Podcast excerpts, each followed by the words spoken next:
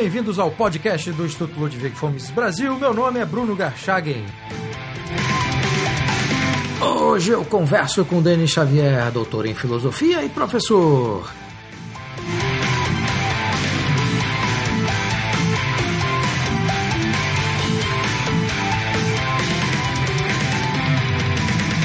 Seja muito bem-vindo, Denis. Olá, Bruno. Obrigado, obrigado pela, pelo convite, obrigado pela oportunidade. É um prazer. Eu que agradeço você ter aceitado o convite. O tema da nossa conversa, Denis, é o curso de extensão Democracia e Liberdade em Tempos de Crise, Impeachment e Ciência na Universidade Brasileira, do qual você é coordenador.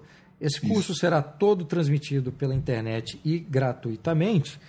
E uma das finalidades, eu creio, é, tenha sido, né, para criar esse curso, tenha sido dar uma resposta científica aos vários cursos né, que começaram a pulular pelo país sobre o impeachment.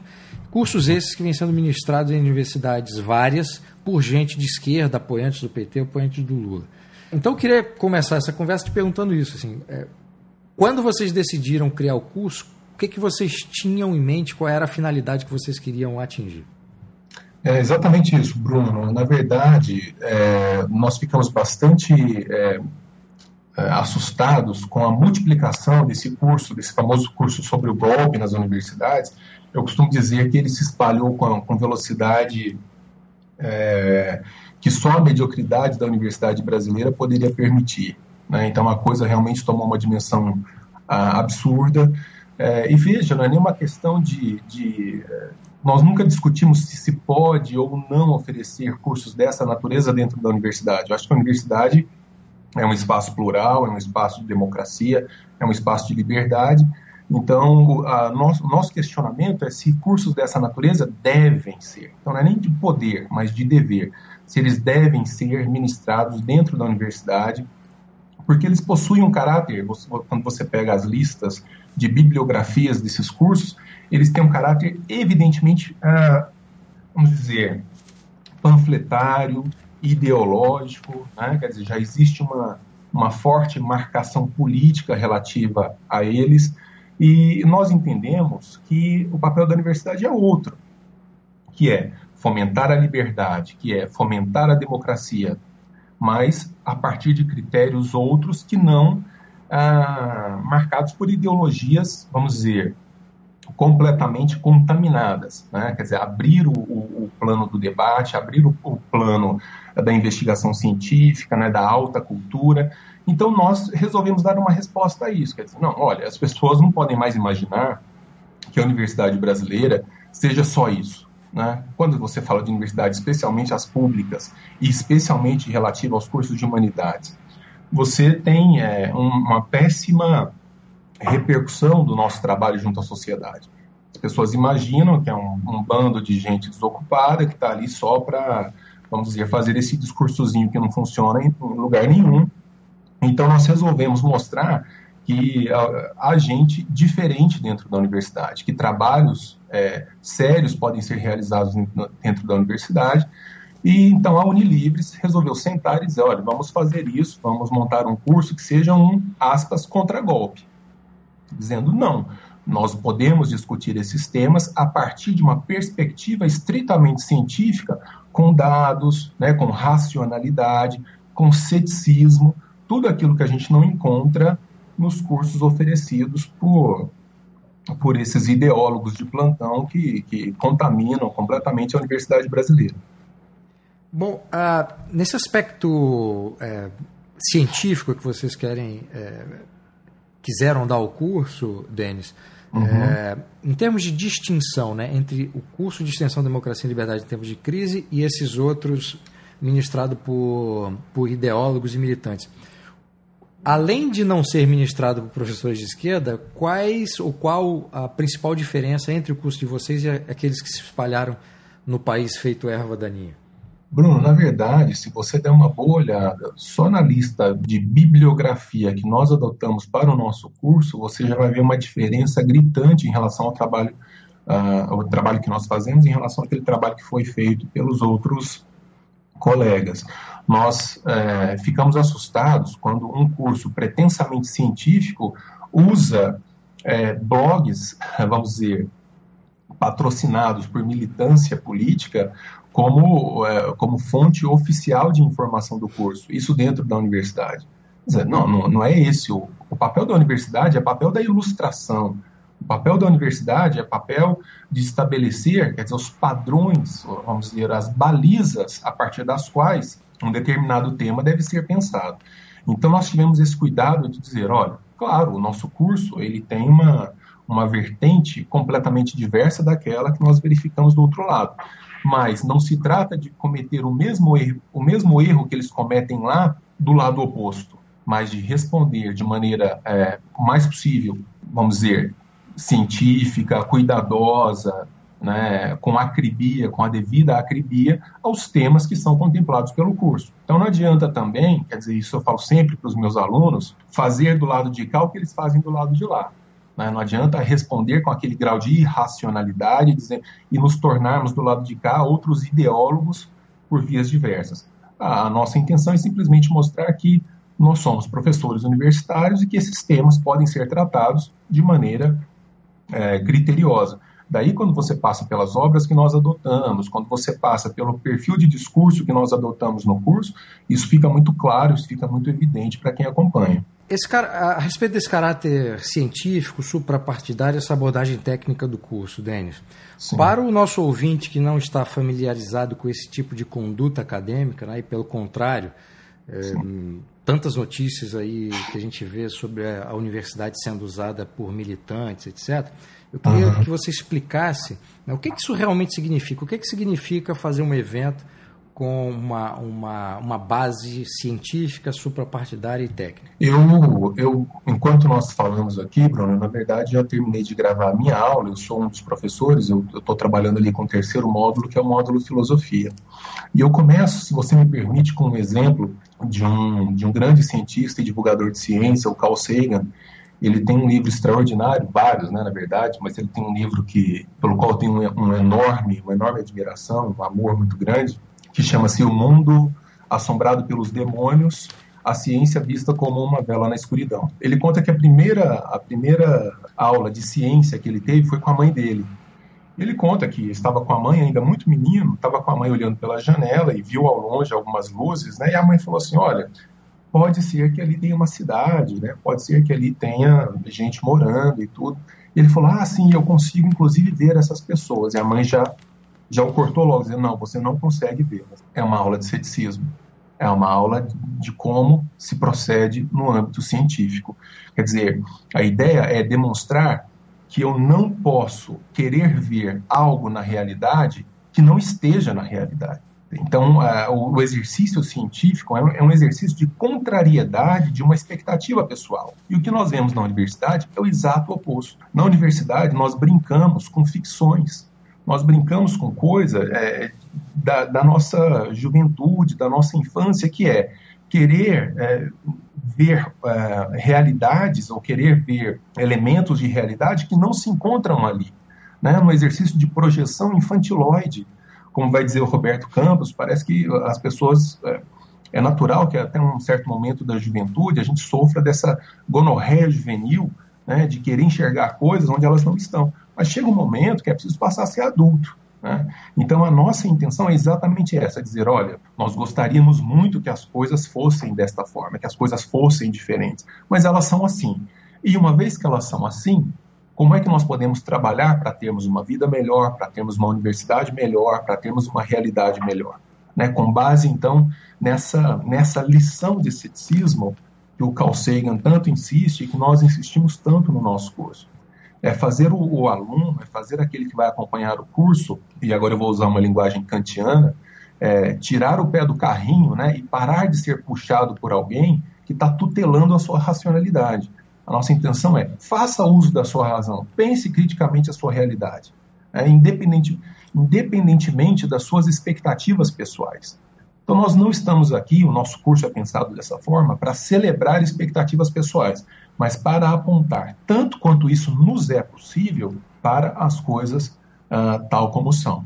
Essa é, essa é basicamente a nossa intenção. Então, na área da educação, né, nós temos a professora Ana Maria Camargo, que que, a, cuja aula já está no ar, que dá um banho de, de realidade nesse sentido, com números, com estatísticas. Nós temos logo depois a professora Fernanda Silvestre, cuja aula também já está no ar, com literatura. É, é surpreendente como a literatura é, nos ensina também nesse sentido. A minha aula, a essa altura do campeonato, também já está no ar sobre filosofia. Eu trato disso, dessa ideia de que nós precisamos entender melhor é, o modo como que a realidade se estabelece diante da nossa vontade de conhecê-la, do nosso desejo de conhecê-la. Depois, nós temos o grande Ubiratã do Instituto Mises, exatamente falando sobre economia, é sempre uma voz muito autorizada sobre o tema. E fechamos com um, um presente com a Janaína Pascoal, a própria autora da peça do impeachment, é, perguntando a ela, professora, como é que essa coisa funciona? Quer dizer, como é que se deu esse, como é que foi, como, é, como foram os bastidores dessas, dessas negociações e dessa e desse evento histórico que é o impeachment da ex-presidente. Né? Então, nós temos aí cinco aulas, cinco módulos que tratam desses, é, desses vários temas importantes. Bom, eu vou colocar o link né, para os módulos aqui na descrição do vídeo. O ouvinte estiver interessado, pode ir lá clicar e assistir as aulas. É, você, além de coordenador do curso, como você mesmo citou, você é o professor de filosofia, Denis. Sim. No caso do seu módulo, como é que a filosofia pode ajudar a entender tanto a função da democracia quanto a importância da liberdade em tempos de crise? É, na verdade, é, quando eu falo de democracia e quando eu falo de liberdade, eu penso imediatamente nos gregos, nos gregos antigos que, vamos, vamos dizer assim, instauraram esses conceitos. É, quando você pensa em democracia, você pensa num poder, kratos, né, em grego, num poder do povo, povo em grego é demos, então quer dizer, o poder do povo, que se coloca, os gregos vão dizer, eistomeson, ou seja, no meio. É, é um, um sistema social, um sistema político no qual o poder se coloca a igual distância de todos nós. Quando você tem um pretenso discurso democrático que desequilibra esse poder que deve estar estomeson e que, portanto, assume um discurso messiânico dizendo assim, não, nós possuímos a verdade e vocês não, vocês estão necessariamente errados, a coisa começa a ficar complicada.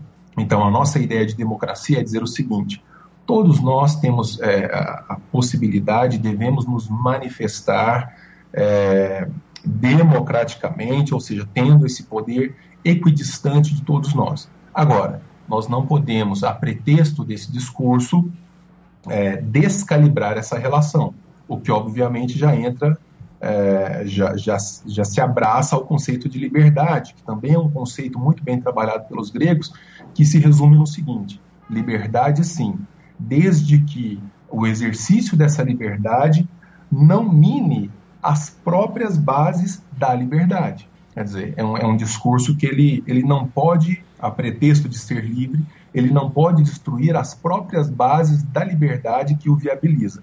Então, é, esses dias, Bruno, só para contar um exemplo claro, né, um exemplo que alguns de vocês aí certamente já, já viram, é, especialmente no mundo da universidade brasileira, que é o reduto do que há de mais retrógrado no país.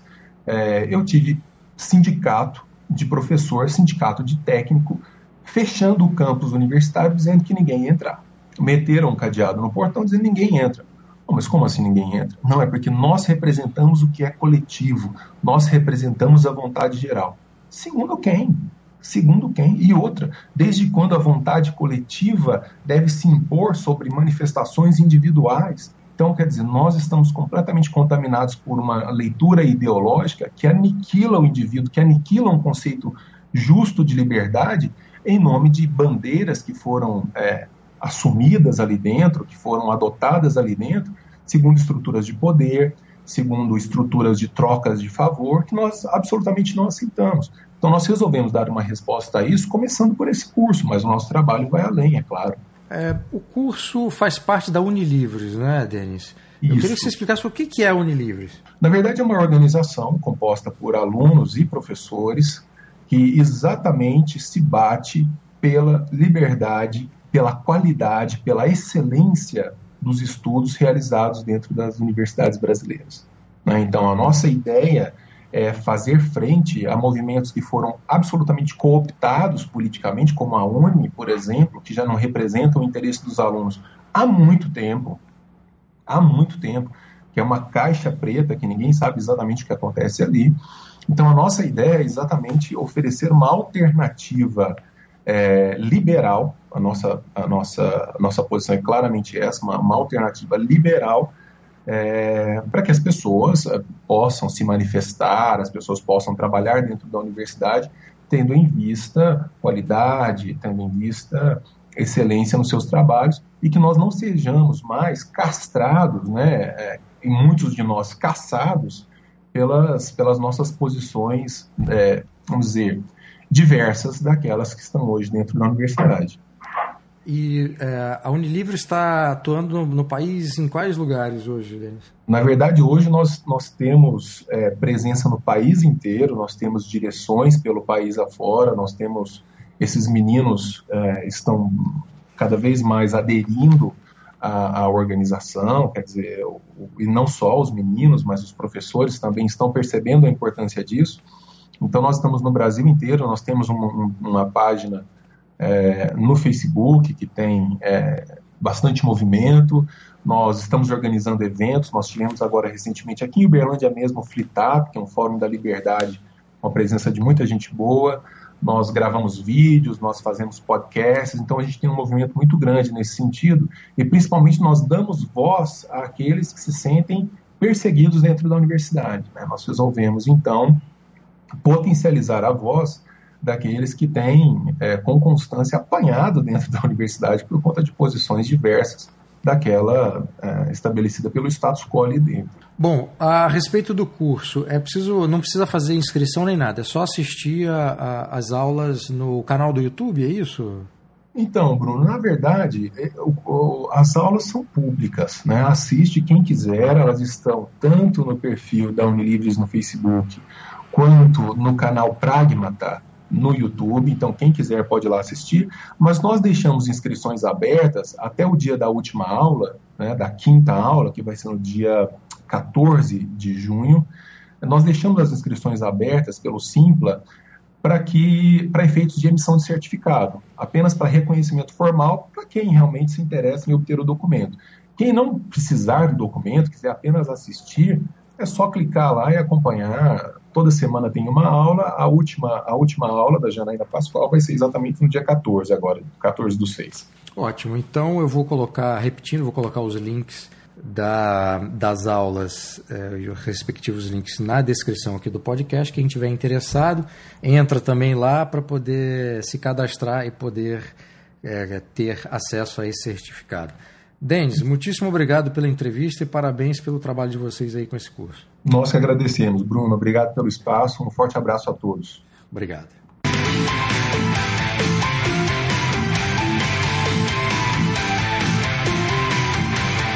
Este foi o podcast do Instituto Ludwig Gomes Brasil. Meu nome é Bruno Garchagen.